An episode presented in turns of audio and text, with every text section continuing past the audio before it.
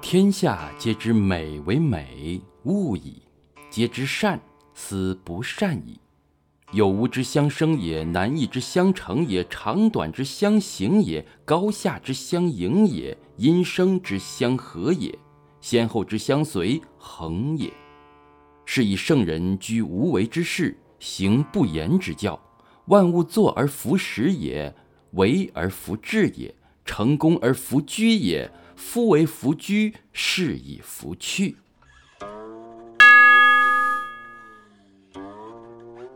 天下都知道，美之所以为美，丑的观念就产生了；都知道善之所以为善，恶的观念就产生了。所以有和无相互转化，难和易互相形成，长和短互相显现，高和下互相充实。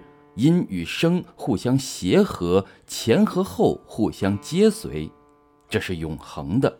因此，圣人用无为的观点对待时事，用不言的方式施行教化，任听万物自然兴起而不为其创始，有所施为但不加自己的倾向，功成业就而不自居。正由于不居功，所以就无所谓失去。